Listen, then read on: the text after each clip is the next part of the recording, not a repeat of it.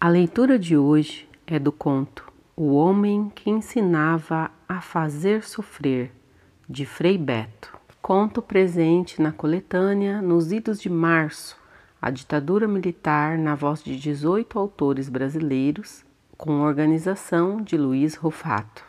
Editora Geração. Lendo mais contos por Renata Teixeira.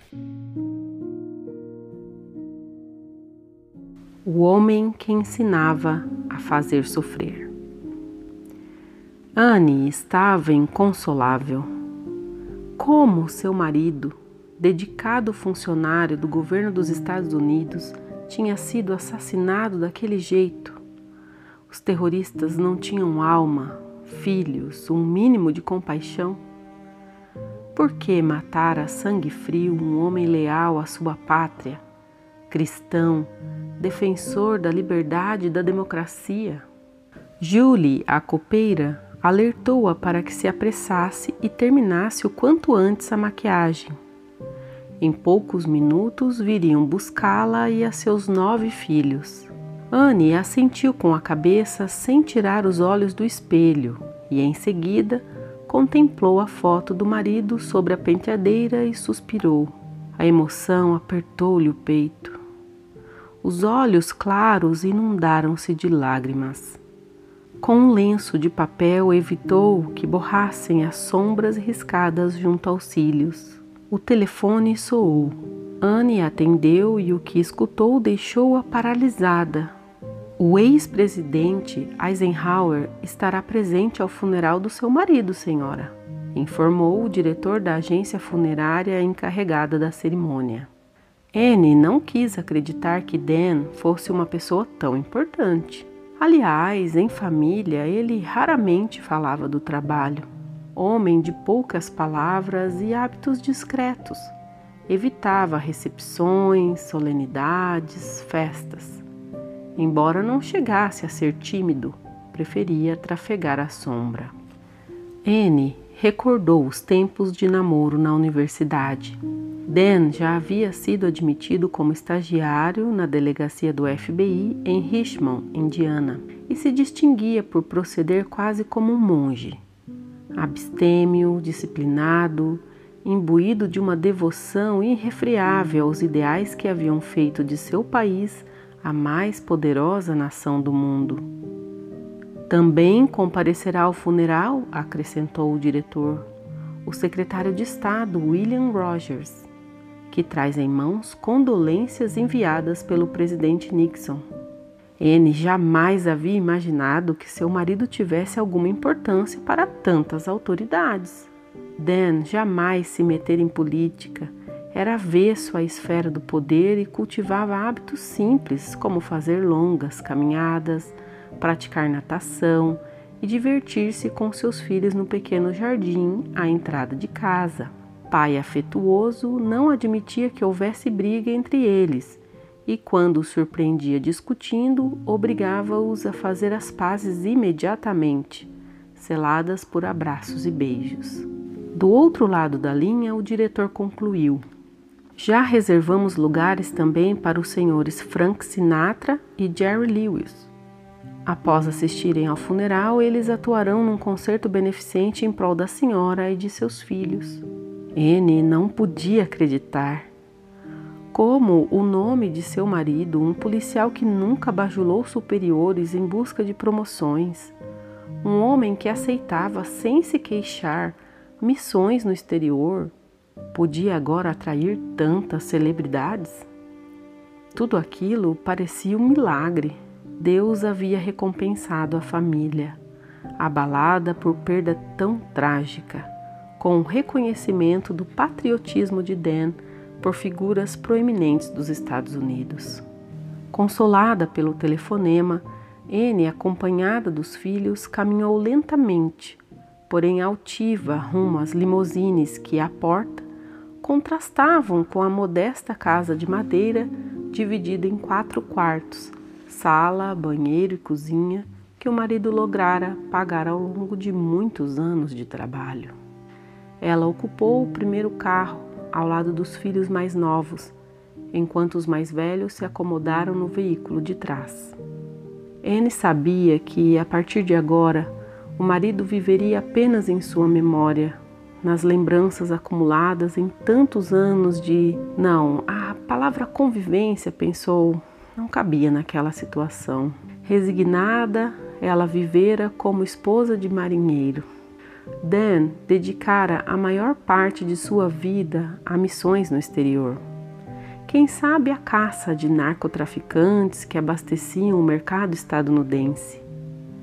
Nos curtos períodos em que passava em casa, suficientes para mais uma vez se despedir de uma mulher grávida, como se a gravidez lhe assegurasse a fidelidade dela, ele nada comentava sobre o que fazia, exceto que se sentia orgulhoso de se arriscar para defender a liberdade e a democracia.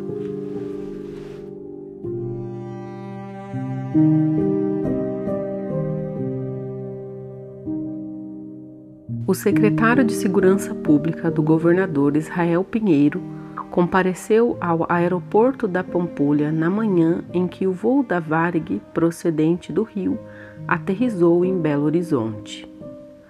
Trazia um especialista estrangeiro que, segundo as autoridades militares, haveria de qualificar a polícia de Minas no combate à subversão. O secretário se surpreendeu ao dar as boas-vindas ao homem que em nada lembrava um policial, mais parecia um pastor presbiteriano ou um desses acadêmicos especializados em pesquisas eruditas.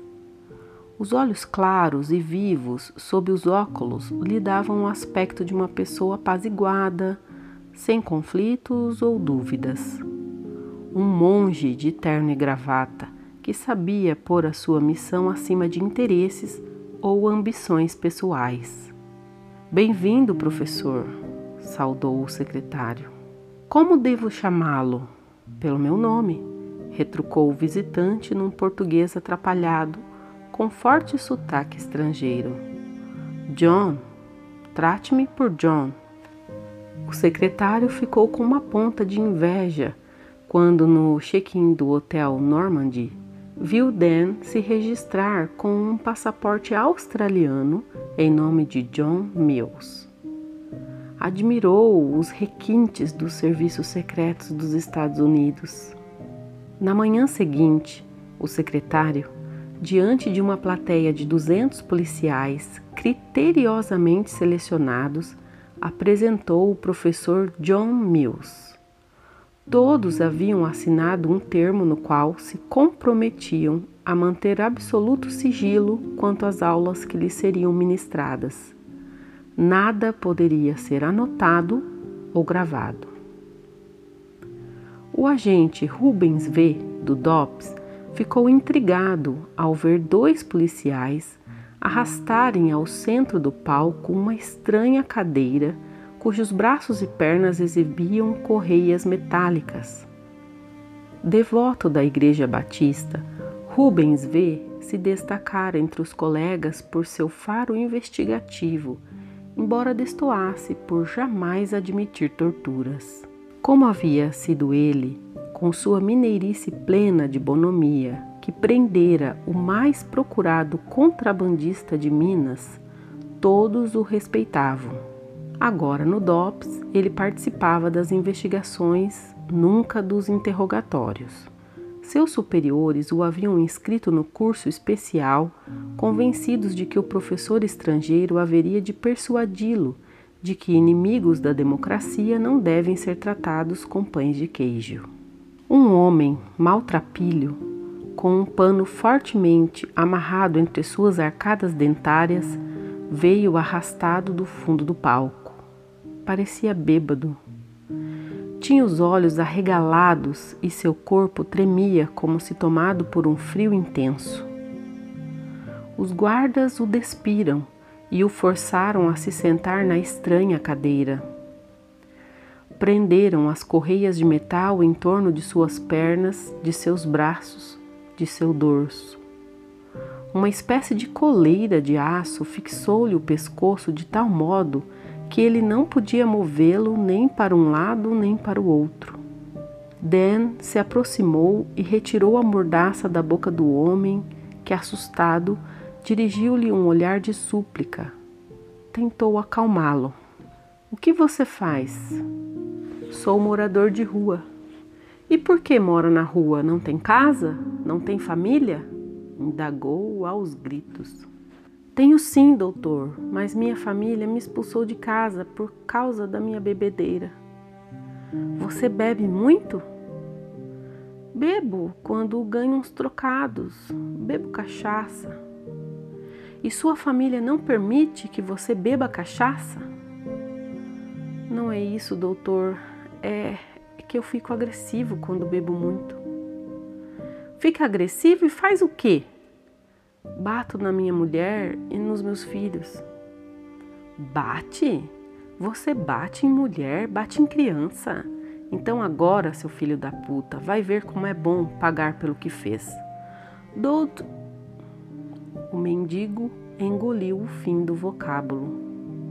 Os guardas o amordaçaram novamente. A primeira descarga elétrica fez estremecer todo o seu corpo. O rosto crispou de tal modo e da boca uma baba viscosa derramou-se.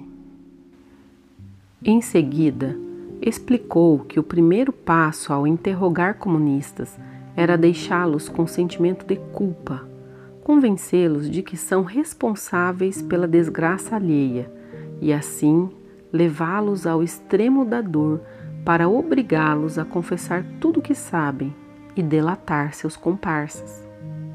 Desnudar o preso, explicou Mr. Mills, é despojá-lo de sua autoestima. Durante o período de interrogatórios, ele deve ser mantido em isolamento, onde não possa perceber se é dia ou noite. Sua rotina de alimentação e sono deve ser drasticamente alterada. As salas de interrogatório devem ser à prova de som, sem janelas, escuras e sem banheiros. Muitos policiais desviaram o olhar ao ver o horror gravado na cara daquele pobre coitado que fora apanhado na rua para servir de cobaia na aula de tortura científica ministrada por um especialista australiano. Rubens V sabia que seus colegas desviavam o olhar não por asco à tortura. A maioria ali a praticava, sem piedade, em presos comuns e políticos, a ponto de levar muitos deles à morte.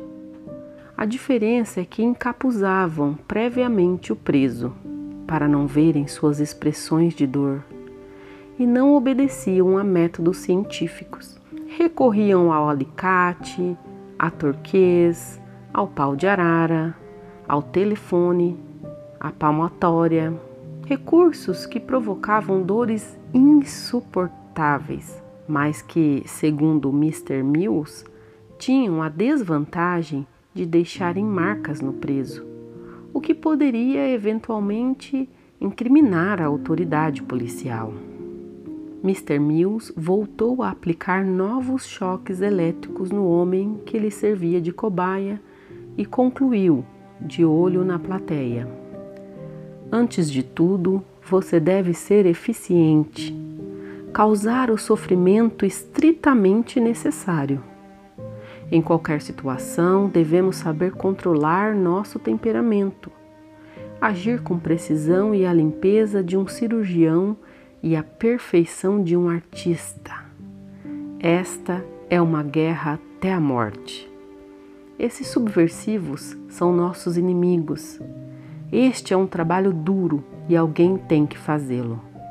Procuro realizá-lo com perfeição. Se eu lutasse boxe, iria querer ser o campeão do mundo. Não sei lutar boxe, mas nessa minha profissão sou o melhor. Rubens vê, no intervalo para o café, ele nem chegou a provar as aromáticas broas de milho, tamanho embrulho em seu estômago. Viu o delegado-geral do estado ser abordado por um velho delegado, instrutor da academia de polícia, conhecido por ser o único na corporação a pronunciar dois vocábulos execrados por seus pares: direitos humanos. Afonso, Como você aceita que um mendigo seja usado para ensinar um criminoso a falar? Não percebe que esse gringo age como nazista? Ora, Vicente, reagiu o delegado geral. Nós mineiros somos muito sensíveis a métodos mais eficazes. É por isso que aqui muitos crimes permanecem envoltos em nuvens de mistério. Ou se usa a truculência e o suspeito morre, carregando seus segredos para a cova, ou o tratamos com uma benevolência que o crime agradece.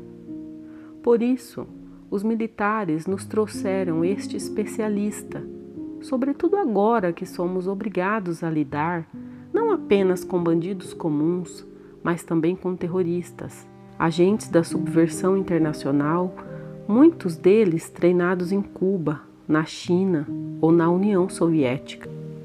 Rubens V engoliu com dificuldade um copo d'água e não retornou ao salão no qual Dan, ou melhor, Mr. Mills, prosseguiu sua aula de como se viciar sem deixar marcas. Se Rubens V houvesse permanecido no salão nobre da Secretaria de Segurança Pública, em plena Praça da Liberdade, teria visto Mr. Mills ensinar como aplicar choques elétricos, afogamentos, usar insetos peçonhentos, cobras e crocodilos para arrancar confissões de inimigos da liberdade e da democracia. Rubens V já se encontrava no restaurante do Minas Tênis Clube, à Rua da Bahia, quando Dan, ou melhor, Mr. Mills, encerrou seu primeiro dia de aula.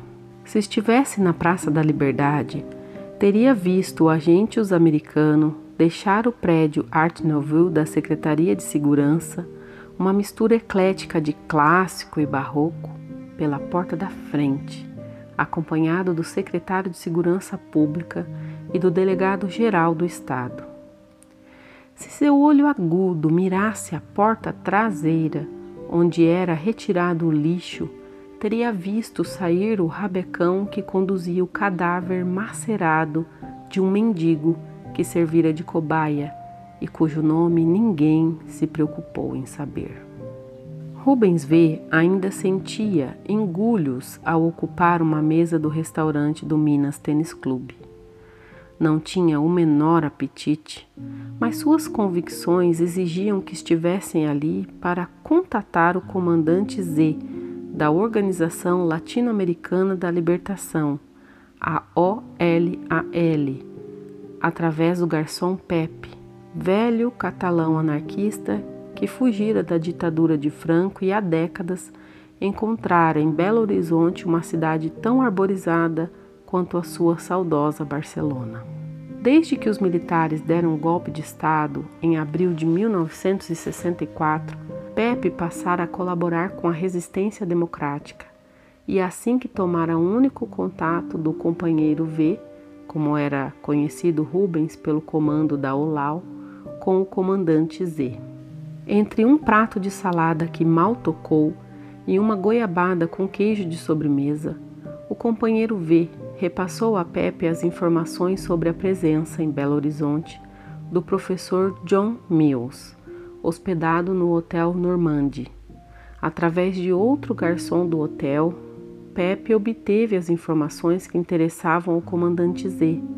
O hóspede John Mills, instrutor australiano, era na realidade um norte-americano cujos verdadeiros documentos haviam sido examinados no apartamento pela camareira Ercília, namorada do garçom do mesmo hotel.